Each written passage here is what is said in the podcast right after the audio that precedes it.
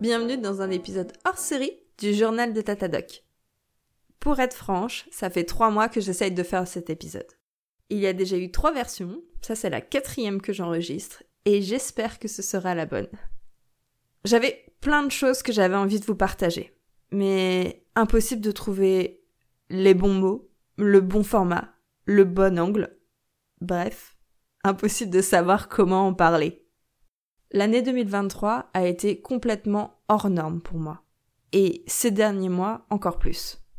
Alors au lieu d'essayer de mettre des mots sur les événements qui m'ont secoué et les rencontres incroyables que j'ai eu la chance de faire, j'ai décidé de vous faire un épisode pot pourri.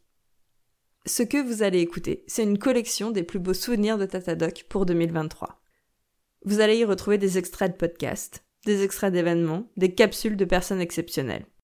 Il y a des choses bien écrites, d'autres prises sur le vif, des enregistrements en studio par des professionnels et des sons récupérés sur des vidéos prises au loin par des proches. Bref, un pot pourri. Mais j'espère que ce pot pourri, haut en couleur, vous transmettra un dixième des émotions que j'ai vécues cette année. Bonne année 2023 à tous je vous souhaite qu'elle soit remplie de bonheur, de rire, de joie, de partage avec vos proches et tous ceux que vous aimez, de jolies rencontres, et puis qu'elle vous permettra de vous émerveiller devant la biodiversité, le monde qui vous entoure, tous les êtres vivants qui est autour de vous, qu'elle vous permettra de découvrir de nouvelles choses euh, super fun, et, et qu'elle vous apportera tout ce que vous attendez et surtout ce que vous attendez pas et toutes les merveilleuses surprises qu'elle vous prépare. Donc voilà, bonne année à tous. Le 20 février 2023. Chers membres du comité de sélection, chers membres du jury.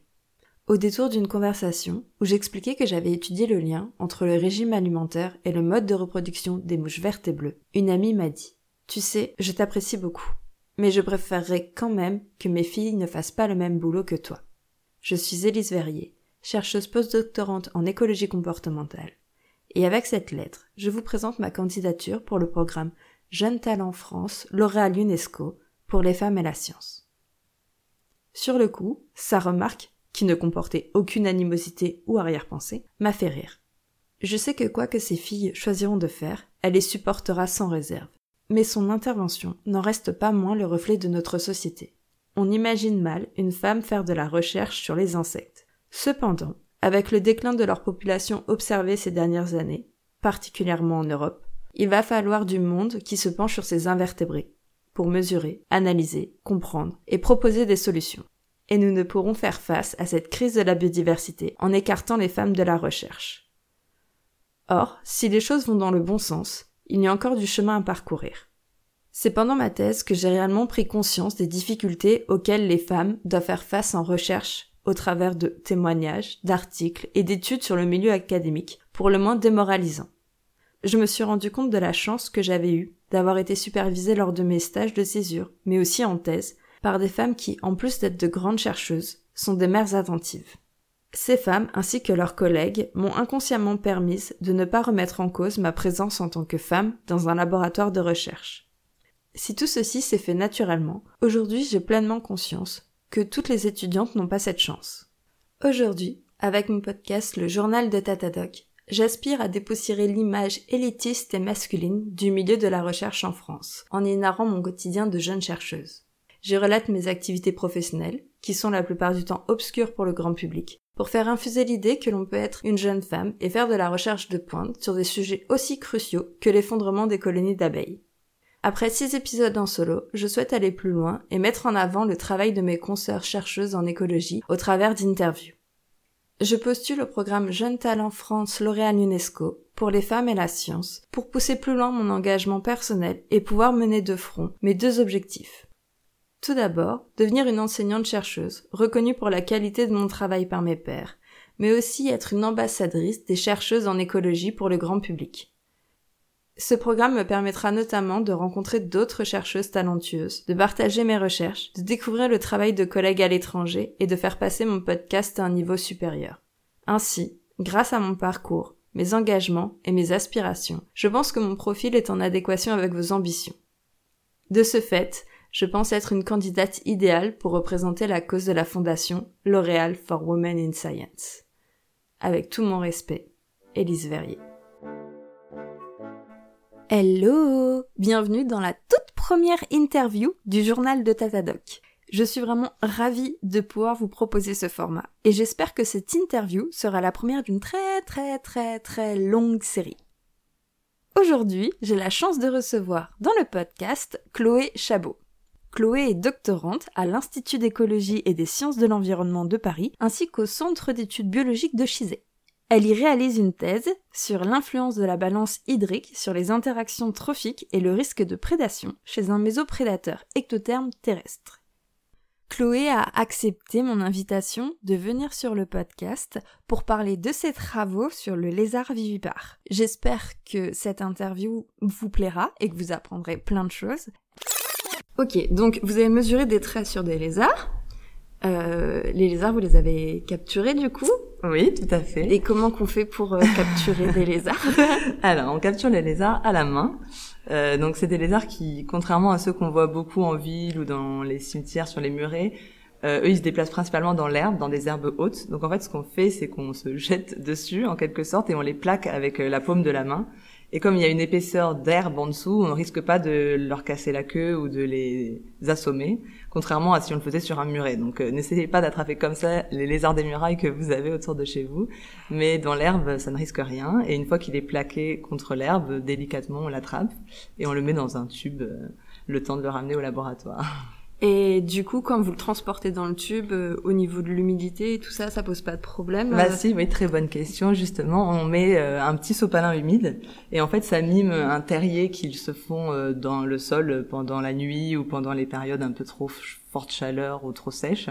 Et donc, ils sont au calme, à une température de repos et on peut les garder pendant plusieurs heures, enfin même plusieurs jours comme ça, sans poser de problème. D'accord. Bonjour, Manon Kairat, je suis postdoctorante à l'INSERM, mais également affiliée à l'Université du Sud du Danemark et mes travaux de recherche portent principalement euh, sur la pharmacoépidémiologie. Dans la pharmacoépidémiologie, euh, c'est une branche de l'épidémiologie qui consiste à étudier les médicaments et à mieux connaître leur impact sur la santé. Et je travaille particulièrement sur les effets euh, cancérigènes ou anticancérigènes des médicaments euh, couramment utilisés dans la population comme par exemple l'aspirine ou la cortisone. Cet épisode sort le 8 juin, journée internationale des océans. Vous savez ce qui serait bien? Que l'épisode du jour soit sur les océans, ou mieux, qu'il soit sur la conservation des océans. Eh bien, figurez-vous que ça tombe vachement bien. Parce qu'aujourd'hui, j'ai l'honneur d'accueillir sur le podcast Clémentine Séguigne, qui travaille sur la conservation des requins en Polynésie française. Si ça, c'est pas une belle coïncidence quand même. Clémentine a gentiment accepté de venir sur le podcast pour vous partager les recherches qu'elle effectue dans le cadre de son doctorat au CRIOB, le Centre de recherche insulaire et observatoire de l'environnement. Alors oui, euh, oui, oui, complètement. En fait, il y a eu une vraie surprise euh, positive en l'occurrence. C'est que ben, le sanctuaire requin, il, existe depuis 2006 et euh, donc l'étude a été menée entre 2011 et 2018. Et ce qu'on a observé, c'est qu'entre 2011 et 2018, on avait vraiment une augmentation de l'abondance qui a été rapportée euh, par euh, les plongeurs. Donc ça pourrait être euh, peut-être une première preuve d'un potentiel effet positif de la sanctuarisation des eaux polynésiennes sur l'abondance des requins. Mais effectivement, voilà, c'est toujours un petit peu à, modérer et, à étudier encore plus en profondeur avec vraiment peut-être un, aspect recherche puisque euh, euh, voilà, on ne peut pas encore être sûr à 100% de, ce résultat, mais c'est vraiment une, une première indication, comme quoi on pourrait avoir effectivement un effet positif du sanctuaire. Et nous sommes ravis vraiment de vous accueillir aujourd'hui pour cet événement de clôture autour du concours consacré au meilleur contenu de vulgarisation scientifique compter et rencontrer les sciences 2023. Donc, c'est encore une autre, une nouvelle édition. Et c'est un peu aussi grâce euh, au succès, grâce à vos contributions, grâce à l'intérêt que vous portez à cet euh, événement de médiation scientifique que nous avons décidé de renouveler l'édition. Euh, je me disais à un moment donné, cette reconnaissance, mais c'est un métier au fait. Vous en parlez, c'est un vrai métier. Ça n'est pas uniquement, mais est-ce qu'il y a la volonté de reconnaître, enfin d'aller vers la reconnaissance de cela comme un métier? C'est une question, je pense, qui est importante et qui euh, mérite peut-être que l'on s'y attarde, que l'on fasse du plaidoyer autour de ce sujet-là. Parce que je sais que le fait de faire de la vulgarisation scientifique n'entre pas dans la carrière d'un jeune chercheur. Il faut être, il faut être dans les classements, les rankings, etc. Il faut, il faut, il faut d'autres types. Mais en même temps, générer, ce, générer ces retombées et cet impact et, parce qu'il a, euh, il a, cela a du sens sur la société, cela n'est pas du tout mesurable et n'intervient pas du tout dans les carrières.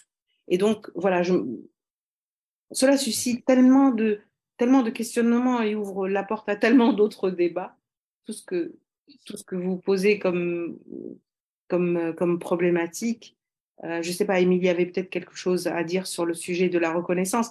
Mais, mais voilà, je, je, je voulais vous dire qu'à chaque fois, c'est un plaisir extrêmement renouvelé et je voudrais saluer votre engagement citoyen dans la science. C'est cela qu'il faut saluer. Parce que toutes les personnes qui sont là aujourd'hui, j'aimerais pouvoir le rappeler avant de remercier tous nos membres de jury et les citer un à un, que c'est un engagement qui est complètement basé sur du volontariat et ce qu'ils font et le temps qu'ils passent est basé sur euh, une approche qui est complètement, euh, complètement citoyenne, complètement participative et juste pour contribuer à faire avancer la compréhension de concepts d'approches ou de méthodes ou de voilà. Vous avez été nombreux à déposer des projets, vous avez été nombreux à avoir euh, d'excellentes présentations. Maintenant, il a fallu faire une sélection et euh, là aussi, je citerai par ordre alphabétique euh, les différents gagnants. Euh, Mazarine Dotou, de Sorbonne Université, en co-auteur avec Ayman Ederali, dans, dans le format vidéo et dans la catégorie bien-être sociétal et sciences du vivant. Anne Mathieu, ex-Marseille Université, format vidéo, catégorie bien-être sociétal et sciences du vivant. Clémentine Séguin, école pratique des hautes études, et Aurélie Aqua, co-auteur. Le format était un jeu de sensibilisation, donc une dimension ludique, bien-être sociétal et sciences du, du vivant. Et enfin, Élise Verrier, Université Paris-Saclay, production audio également, dans la catégorie transition écologique, climat, énergie, mobilité, ressources et environnement. Merci, je suis très touchée euh, pour ce prix. Moi, pour le coup, j'ai soutenu ma thèse en décembre 2021 et je suis actuellement en post-doctorat à l'IRD.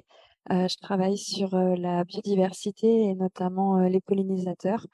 Et je suis très touchée que ce podcast vous ait intéressé. L'idée de ce podcast était venue du fait que dans les médias généraux, on, on vulgarisait beaucoup les résultats des chercheurs et beaucoup moins les méthodes et comment on arrive aux résultats. Et c'est vrai que c'était quelque chose qui me tenait à cœur, notamment pour donner du, du poids aux recherches scientifiques et montrer que ça ne sort pas d'un chapeau. Il y a beaucoup de travail pour arriver à ces résultats. Et c'était, c'est l'envie que j'ai avec ce podcast de mettre ces méthodes et ce travail en avant. Merci beaucoup. Le Pokédex de la vraie vie Je sais, on en a tous rêvé l'inventaire national du patrimoine naturel l'a fait. Pour utiliser ce Pokédex du futur, rien de plus simple. Vous attrapez votre smartphone et téléchargez l'application INPN Espèce. Bonjour, moi c'est Suzanne Fort-Dupuis et je suis postdoctorante à l'Institut Cochin à Paris. Je travaille sur les rhinovirus qui sont les virus du rhume. Je m'intéresse plus particulièrement à comprendre comment ces virus peuvent modifier les fonctions d'un type de cellules immunitaires qui s'appelle les macrophages. Les macrophages, c'est la première ligne de défense de notre corps. Ils sont là pour surveiller et détecter les pathogènes, puis les manger et les digérer. Mon laboratoire a déjà pu montrer que le rhinovirus bloque la capacité des macrophages à manger et digérer les bactéries, et moi, je travaille à comprendre par quel mécanisme il peut faire cela et euh, jusqu'à quel point il peut modifier les fonctions des macrophages. Pourquoi j'étudie cela? Parce que chez des patients qui ont des atteintes pulmonaires chroniques, comme de la BPCO ou de l'asthme, l'infection par le rhinovirus peut entraîner des surinfections bactériennes, qui sont dues notamment au fait que les macrophages ne sont plus capables de manger et digérer les bactéries, ni de fournir une réponse immunitaire correcte lorsqu'il les détecte. Et en fait, comprendre comment le rhinovirus fait pour modifier les fonctions des macrophages pourra permettre sur le long terme de développer de nouveaux traitements pour permettre à ces patients de mieux répondre aux infections bactériennes après une infection par le rhinovirus. Globalement, je suis très intéressée par comment les virus modifient les fonctions des macrophages puisque j'ai déjà travaillé sur cela par le passé en travaillant sur le virus de l'hépatite B et les macrophages du foie. Et j'aimerais continuer à travailler sur ces sujets-là dans le futur avec d'autres types de macrophages et d'autres types de virus. En février, vraiment par hasard, on a découvert une erreur dans le jeu de données. J'ai fait une figure qui représentait le temps total passé à l'extérieur de la ruche par les abeilles en fonction de leur durée de vie. Et là, patatras. Sur mon graphique, on peut voir que les abeilles passent pratiquement toute leur vie de butineuse dehors. Genre 95% de leur temps en dehors de la ruche. Comme ça, on pourrait se dire, bah, ce sont de super abeilles Le top du top de l'abeille euh, Sauf que non.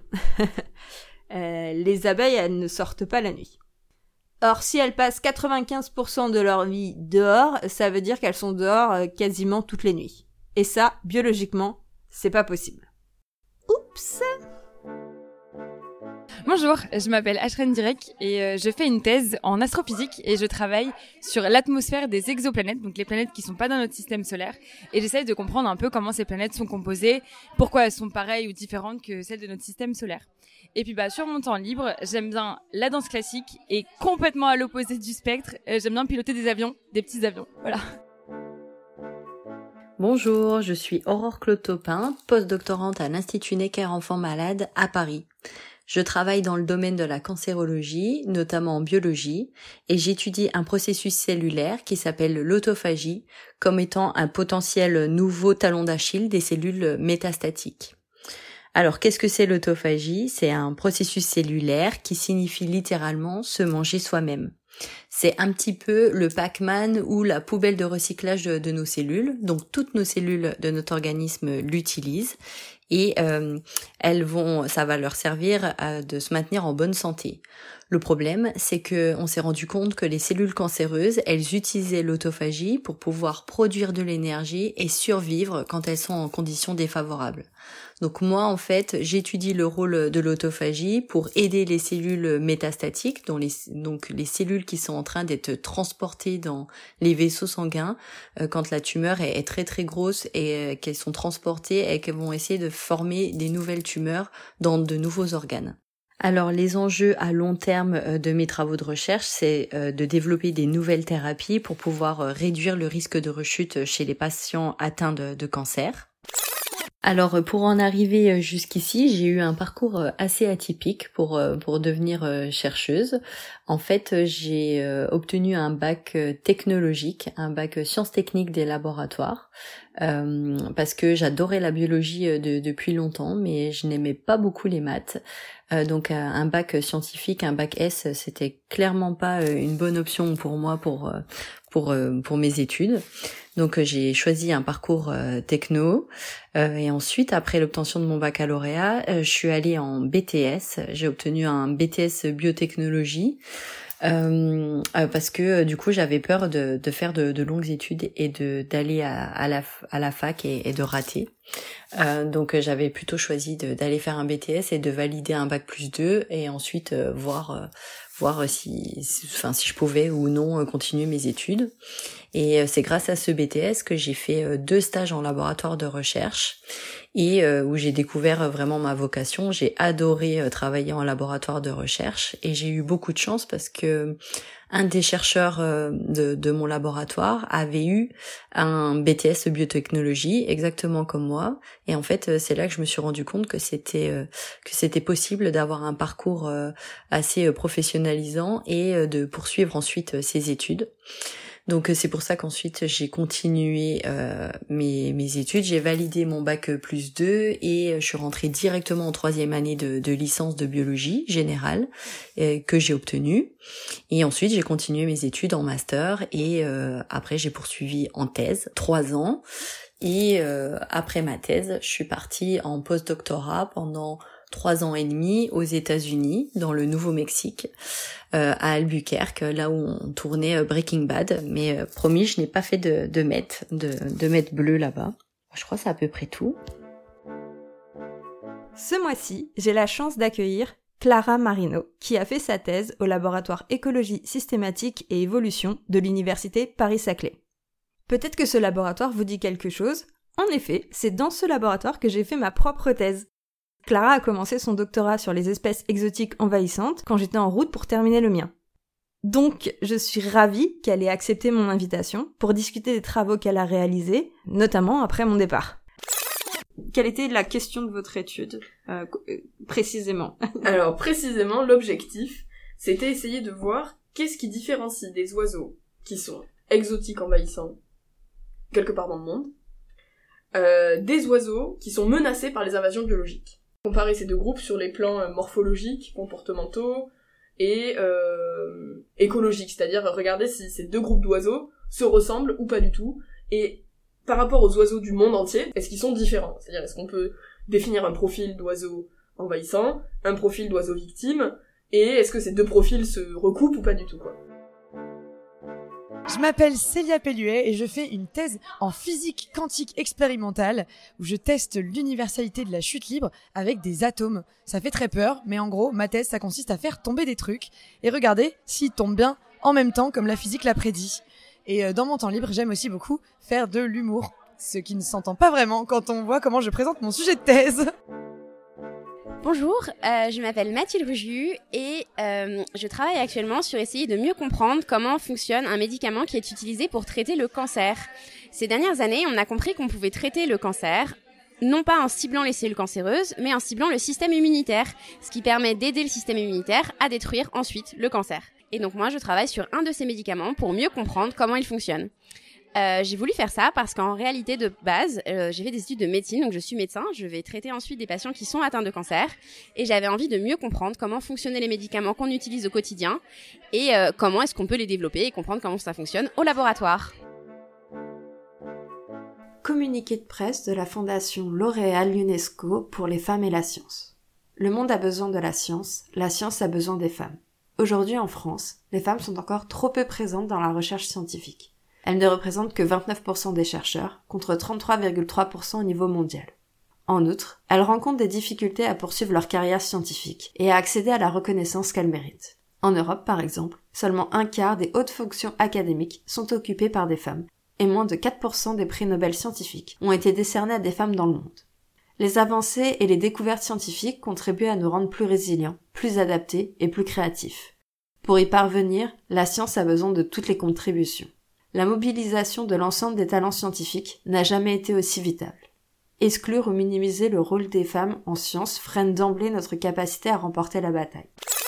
Pour la 17e édition du prix Jeunes Talents France, la Fondation L'Oréal et ses partenaires réaffirment leur engagement aux côtés des femmes scientifiques afin de les accompagner, les rendre visibles et soutenir leurs recherches. Cette année, 20 doctorantes et 15 postdoctorantes ont été sélectionnées en France parmi 618 candidatures éligibles par un jury d'excellence composé de 32 chercheurs de l'Académie des sciences, présidé par le professeur Patrick Flandrin directeur de recherche au CNRS et président sortant de l'Académie des sciences. La coprésidence du jury est assurée par la professeure Odile Eisenstein, directrice de recherche émérite au CNRS, et le professeur Alain Fischer, professeur émérite du Collège de France et président de l'Académie des sciences. Ces scientifiques prometteuses vont se voir attribuer une dotation de 15 000 euros pour les doctorantes et 20 000 euros pour les postdoctorantes, qui les aidera à poursuivre leurs travaux de recherche. Elles vont également bénéficier de formations leadership, notamment en développement personnel, négociation, communication et prise de parole en public, visant à leur donner des moyens supplémentaires pour affronter le plafond de verre et mieux valoriser leurs recherches scientifiques. Provenant de France métropolitaine et de régions d'outre-mer, et issus de domaines de recherche très divers, ces chercheuses souhaitent partager et transmettre leur passion pour la science afin d'inspirer les scientifiques de demain. En 2021, à la suite de la réforme du baccalauréat, toutes les spécialités scientifiques ont baissé de plus de 30% dans le choix des lycéennes, hormis l'informatique. Aujourd'hui, une lycéenne sur deux en première générale abandonne les mathématiques à la fin de la seconde générale, d'après la Société mathématique de France. Face à ce déséquilibre, la Fondation L'Oréal multiplie les initiatives pour encourager les jeunes filles à croire en leur potentiel et se tourner vers des carrières scientifiques. Cette année, un accent tout particulier sera donc mis sur la nécessaire inspiration des générations futures. Une rencontre entre près de 1000 lycéennes et lycéens et les 35 jeunes talents France 2023 sera organisée à la Cité des sciences et de l'industrie, le jeudi 12 octobre 2023. Elle permettra à ces jeunes issus de lycées d'Île-de-France de découvrir plus concrètement le parcours et les choix de ces jeunes talents, ainsi que la richesse et la diversité des filières qui s'offrent à celles et ceux qui souhaitent embrasser une carrière scientifique. Lever les obstacles dès le plus jeune âge est une nécessité pressante pour permettre à toutes et à tous d'accéder équitablement à des parcours scientifiques. C'est notre responsabilité collective de créer les conditions de la confiance en soi des filles et des femmes le plus tôt possible dans leur formation et tout au long de leur vie. Elles doivent être convaincues, à l'heure des choix de carrière, qu'elles sont tout à fait légitimes et compétentes, que les hommes à s'exprimer et à s'engager dans les filières scientifiques. Souligne Alexandra Palt, directrice générale de la Fondation L'Oréal. Bonjour, je m'appelle euh, Elena Mikeva. Je travaille sur la conception des lentilles de nouvelle génération qui s'appellent métalentilles. Quand on cherche euh, à focaliser la lumière, normalement on pense à une lentille euh, réfractive standard qui n'est pas en fait euh, une solution parfaite pour, pour imagerie. Si on veut vraiment avoir une image claire et nette et de bonne qualité, on, souvent on utilise un objectif. Donc beaucoup de lentilles qui sont optimisées ensemble. Euh, mais il y a une solution, une nouvelle technologie qui s'appelle euh, qui peut remplacer un objectif avec euh, une surface plus compacte, plus, plus légère et plus performante. Donc on peut l'optimiser pour avoir, euh, pour contrôler en plus les, les autres propriétés de lumière, par exemple focaliser différentes couleurs dans le même plan focal ou par exemple contrôler aussi la polarisation de lumière. Aussi, on peut ajouter la fonction de réglabilité. Donc, on peut régler la fonctionnalité de lentille avec euh, le signal électrique. Donc, c'est euh, en quelques mots, c'est le sujet de, de, ma recherche. Et donc, j'étais récompensée pour une méthode de conception de, de métalentille.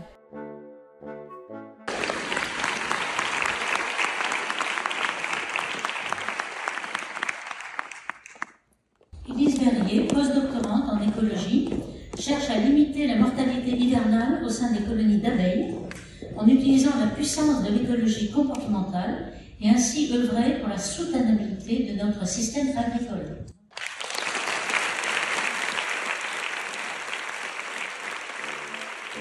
Bonjour, moi c'est Julia Ardouin, je suis postdoctorante en biothérapie. Donc euh, je travaille sur le développement de thérapie génique.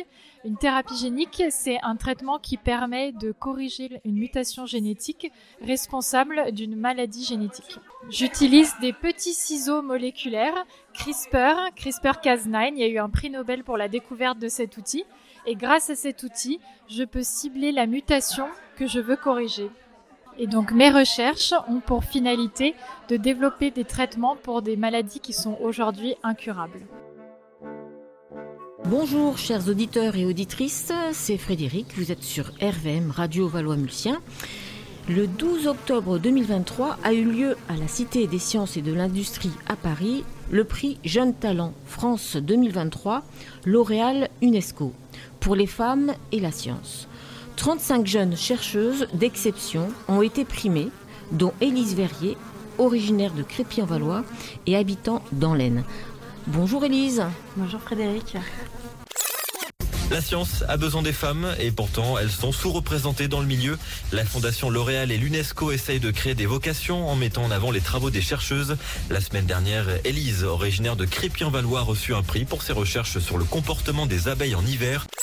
Des visites et des interventions pour que les filles osent enfin se lancer dans les métiers des secteurs industriels et scientifiques. C'est tout l'objet de la Smart City Week. On en parlera aussi avec notre invitée. Élise Verrier vient de recevoir le prix Jeune Talent France L'Oréal UNESCO pour ses travaux sur les abeilles. Eh ben, merci Elise hein, pour cette proposition. Moi, je m'appelle Clémence Prévost, je suis enseignante-chercheuse en traitement du signal. C'est un mélange de maths, d'informatique et de physique. Et euh, en particulier, moi, je m'intéresse à tout ce qui est extraction d'informations cachées dans les images qui nous entourent. Alors, un sujet sur lequel j'ai beaucoup travaillé, c'est l'imagerie satellite, par exemple. Euh, les images satellites, elles nous permettent d'observer la Terre vue du ciel, mais on peut pas récupérer toutes les informations qui nous intéresseraient, parce que ces images, elles sont souvent très très pixelisées. Donc si on veut évaluer euh, l'assèchement d'un lac au cours du temps, ou la déforestation, ou la fonte des glaciers, eh ben on a besoin d'images de très bonne qualité, qu'on n'a pas à l'heure actuelle, et c'est là que j'interviens justement, puisqu'à partir de plusieurs images qui sont pixelisées, j'arrive à reconstruire, en les fusionnant, une image qui va être de très très haute qualité, et qui pourra être euh, exploitable par les experts en environnement, et notamment j'arrive à aller chercher des informations cachées. Par exemple, si tu as un cours d'eau qui va être caché par une forêt et invisible euh, sur l'imagerie satellite, eh bien moi, à l'aide du traitement du signal, j'arrive à retrouver l'information qui me dit, eh ben on a effectivement un cours d'eau sur cette portion de la Terre. Donc voilà un petit peu le sujet de mes recherches, quoi. L'IPBS, c'est la plateforme intergouvernementale, scientifique et politique sur la biodiversité et les services écosystémiques.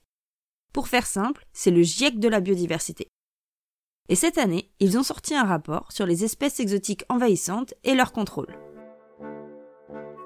Donc bonjour à tous et à toutes. Je m'appelle euh, Aurora Pignata. Je suis d'origine italienne depuis maintenant dix ans euh, en France et euh, je suis chercheuse en postdoctorat à Toulouse la Ville Rose, dans l'institut euh, Infinity, qui est un institut qui travaille sur les maladies inflammatoires euh, et infectieuses. Et euh, plus particulièrement, mon projet de recherche vise à comprendre le rôle qu'une population de cellules immunitaires bien spécifiques, qui s'appellent cellules T résidents, lymphocytes T résidents, le rôle que ces cellules ont dans la euh, dans l'inflammation chronique du système nerveux central. Donc le rôle que ces cellules ont dans des pathologies comme la sclérose en plaques, qui est une pathologie euh, euh, qui reste encore très très méconnue. Et donc le, le, but de mes travaux est de comprendre comment ces cellules impactent l'inflammation chronique. Et euh, donc, euh, je suis actuellement à, ma troisième année de postdoctorat dans cette équipe. J'espère que mes travaux vont être reçus très positivement bientôt par la communauté scientifique. Et puis, dans le futur, j'aimerais bien euh, postuler au concours chercheur et euh, pour euh, avoir ma petite place dans le monde de la recherche. Bonjour à tous et à toutes. avant tout, bah, je vous souhaite une très belle année 2024. Euh, je voulais remercier Monsieur le maire qui m'a donné euh, l'opportunité de partager ce moment privilégié avec vous et de pouvoir m'exprimer. Euh, il y a un peu plus de deux ans, nous avons beaucoup de cœur pour ce village et pour les gens qui y habitent. donc c'est entre les armes que j'ai terminé de rédiger ma thèse. Et ensuite j'ai commencé ma carrière de chercheuse en écologie avec une mission sur la mentalité des abeilles en hiver. Ce travail a été récompensé au mois d'octobre par le prix Jeune Talent France lauréat d'UNESCO pour les femmes et la Suisse. Ce prix met en lumière le travail des femmes qui sont encore sous-représentées en recherche. En France, aujourd'hui, seulement 29% des chercheurs sont des chercheuses. Le leitmotiv de la Fondation est le monde a besoin de la science et la science a besoin des femmes. Ces derniers mois, j'ai été mise sur le devant de la scène dans la presse locale, aussi parce que je suis et on va pas se mentir, vous n'avez pas forcément croisé beaucoup de chercheurs picards dans les rues. Alors oui, la science a besoin des femmes, mais elle a aussi besoin des picards. Je sais que les médias sont friands des petits miracles scientifiques, de ces découvertes faites par hasard. L'une des plus connues est probablement la découverte de la pénicilline, antibactérien, suite à une expérience complètement loupée qui s'est transformée en heureux hasard. Sauf que les heureux hasards en recherche, ce n'est pas monnaie La méthode scientifique se base sur des hypothèses que l'on formule, on se pose une question, on monte notre protocole expérimental, on teste nos hypothèses sur ce protocole expérimental et avec un temps plus ou moins long, on répond à notre question. On fait tout ceci le plus objectivement possible. Mais il y a un moment où nous ne sommes pas objectifs. Et même avec la meilleure volonté du monde, nous ne serons jamais. C'est quand on se pose cette question. Les questions que nous formulons dépendent de nos connaissances, de notre expérience. Pour faire science, elles dépendent de qui nous sommes. Si la recherche n'est pas le reflet de la diversité de qui nous sommes, on ne se posera pas toutes les questions nécessaires pour faire avancer la société. Alors, pour 2024, en plus de la santé du bonheur, je vous souhaite d'être curieux, de vous poser des questions, de faire entendre votre voix, et qu'ensemble, nous construisons monde. Et voilà, 2023, c'était une année très riche pour moi. Merci à tous ceux qui y ont contribué, mais surtout, merci à vous de m'avoir suivi sur ce podcast. L'année 2024 promet d'être riche en péripéties et nouvelles aventures. J'espère que vous serez toujours au rendez-vous pour suivre ça. Sur ce, je vous souhaite une très belle année 2024, qu'elle vous apporte beaucoup de joie et de bonheur, mais surtout plein de jolies surprises. Et si vous avez deux petites minutes dans votre journée, arrêtez-vous, ouvrez les yeux, ouvrez les oreilles et observez la diversité d'êtres vivants qui vous entourent. À bientôt!